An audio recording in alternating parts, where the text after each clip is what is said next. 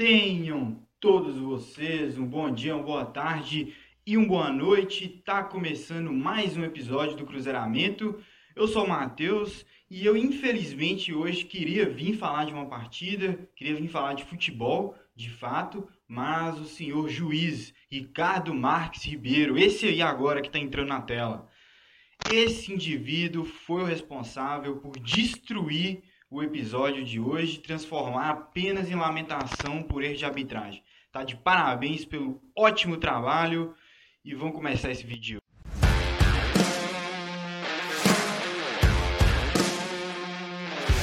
Então, o Cruzeiro entrou com uma formação muito diferente do que a gente estava especulando. O Paulo Pessolano tinha falado na coletiva pós-jogo contra o Atlético que iria estudar o América, que iria é, estudar mesmo formas de vencer o time do América. E eu acho que essa foi a tentativa dele de dar uma surpresa, né, de mudar alguma coisa, de tentar vencer o esquema do América. A gente entrou no 3-5-2, né, com três caras atrás, cinco ali no meio e dois jogadores de frente. Foi o Rafael, vou colocar aí na tela agora, o Rafael, Giovanni, Sidney e Eduardo Brock como zagueiros o Gabriel Dias e o Rafael Santos como alas, né? O William Oliveira como primeiro volante, com Machado como segundo, que é a melhor posição para o Machado. João Paulo, né, como meia ali criando, com Vagninho e Edu mais à frente tentando fazer os gols, né, as jogadas ofensivas. E o Cruzeiro começou assim, amassando o América, podemos dizer assim, muito melhor.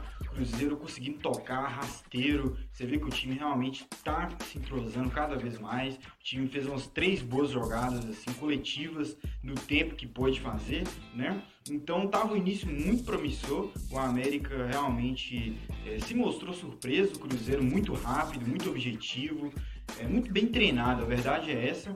A gente inclusive faz o gol com o Edu, um gol legítimo, um gol legal e o juiz, o Bandeira, né, teve a pachorra de anular. E aí começa né, a, a série de assaltos que o Cruzeiro sofreu nessa partida. Tivemos um gol anulado, um gol muito mal anulado. Depois o Vagueirinho perde a cabeça, acaba agredindo ali o jogador do América, o Patrick. O quarto árbitro vai lá, dedura, expulsa o Vagueirinho. Pouco tempo depois, o Edson Paulista me dá uma bicuda na cara do William Oliveira e nem o amarelo levou. Se é que marcou falta. Então, assim, você vê que é realmente dois pesos, duas medidas. Eu odeio, odeio, odeio falar de arbitragem, odeio. Mas no Campeonato Mineiro, realmente as coisas são muito esquisitas com o Cruzeiro. E não é de hoje. Não é de hoje. Quem é cruzeirense acompanha sabe aí que já são mais de décadas, né? De perseguição mesmo da Federação Mineira para com o Cruzeiro. E lances assim acontecem em praticamente toda edição. Em 2015, o Ed Carlos, zagueiro do Atlético, fez a mesma coisa, deu uma bicuda na cara do Leandro Damião. A cara do Leandro Damião sangrou e nada aconteceu, né? Nada aconteceu, nenhuma expulsão foi feita. Então, assim, são coisas que acontecem todo o Campeonato Mineiro. O Cruzeiro é prejudicado. Na primeira rodada já tivemos um gol, um, um pênalti não marcado. É, agora, um, um, gol mal anulado, uma expulsão ali dedurada pelo quarto árbitro, mas que depois se fingiu de cego. Então, assim, situações que tiram o prazer da gente falar de futebol porque depois da expulsão do Cruzeiro, o jogo acabou praticamente, o esquema do Cruzeiro se desmanchou, o Cruzeiro literalmente só tentou sobreviver até o final da partida sem levar uma goleada. Né? O América fez dois ali no primeiro tempo, no segundo a gente até se organizou, né, por conta do tempo em vestiário, o pessoal não conseguiu ali, menos distribuir melhor o time dentro de campo, para não parecer é, que estava com tanta desvantagem assim. A gente começa a ter em cima, né, tentando ir mais na garra mesmo, mas não aconteceu.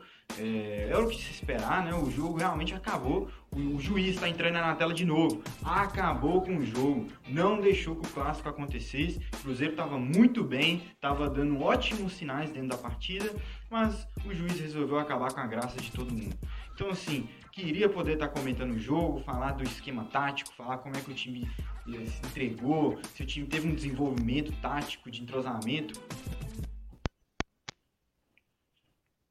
Mas não. nada disso aconteceu, porque o jogo acabou aos 20 minutos. É, fica aqui o registro, né? O Wagninho vacilou realmente, é totalmente ali fora da casinha, fazer uma coisa daquela no momento, né? Tipo assim, primeiro tempo, 20 minutos, o cara já tava com a cabeça quente daquele nível. A gente não sabe o que é falado ali dentro de campo, mas não justifica, é, deixou o time muito na mão mesmo. É, e fora isso, só foi lambança do juiz. Então, é, é, o Wagner prestar atenção, ter um pouco mais de cabeça no lugar. Ele vinha assim no destaque do Cruzeiro, até falei na live que eu coloquei no canal ontem, que o Wagner é o destaque, outros colegas concordaram, mas realmente hoje vacilou, zicamos demais o Wagner. E é torcer, né, para que, que esse tipo de erro não aconteça aí mais durante a temporada, porque realmente deixa o time muito na mão. Então, assim, foi um jogo que a gente começou bem, depois do, houve a expulsão, levamos os gols, mas não tem nada perdido. Eu acho que foi um jogo totalmente fora da curva. Eu acho que o time vem bem, eu acho que o prognóstico é esse. Acho que a gente tem que reconhecer quando um trabalho está é, sendo bem feito. Tem sido um time competitivo, né? E é torcer para a próxima rodada o time se recuperar, não, não, não se abalar de nenhuma maneira, né? Porque, como eu falei, é um jogo atípico e a bola para frente e é torcer para encontrar esses miseráveis na semifinal para ver se vai ser esse mesmo placar, né? Lógico, tendo em vista que será um jogo justo, né? Porque nunca se sabe dentro do Campeonato Mineiro. Então é isso, galera. É, tô chateado, não esperava uma derrota tão suja igual essa, mas é isso. Vou levantar minha cabeça aqui. O vídeo de hoje está chegando ao fim. Se inscreve no canal que eu não pedi lá no início, deixa o like no vídeo. Tô sempre lançando vídeos aí de pós-jogo, de pré-jogo também. Amanhã mesmo já vai ter o pré-jogo do jogo de sábado. Então se inscreve pra você não perder nada. Então muito obrigado a quem assistiu até aqui. E até a próxima. E um grande abraço pro pessoal que escuta no Enco e no Spotify. Tamo junto, valeu.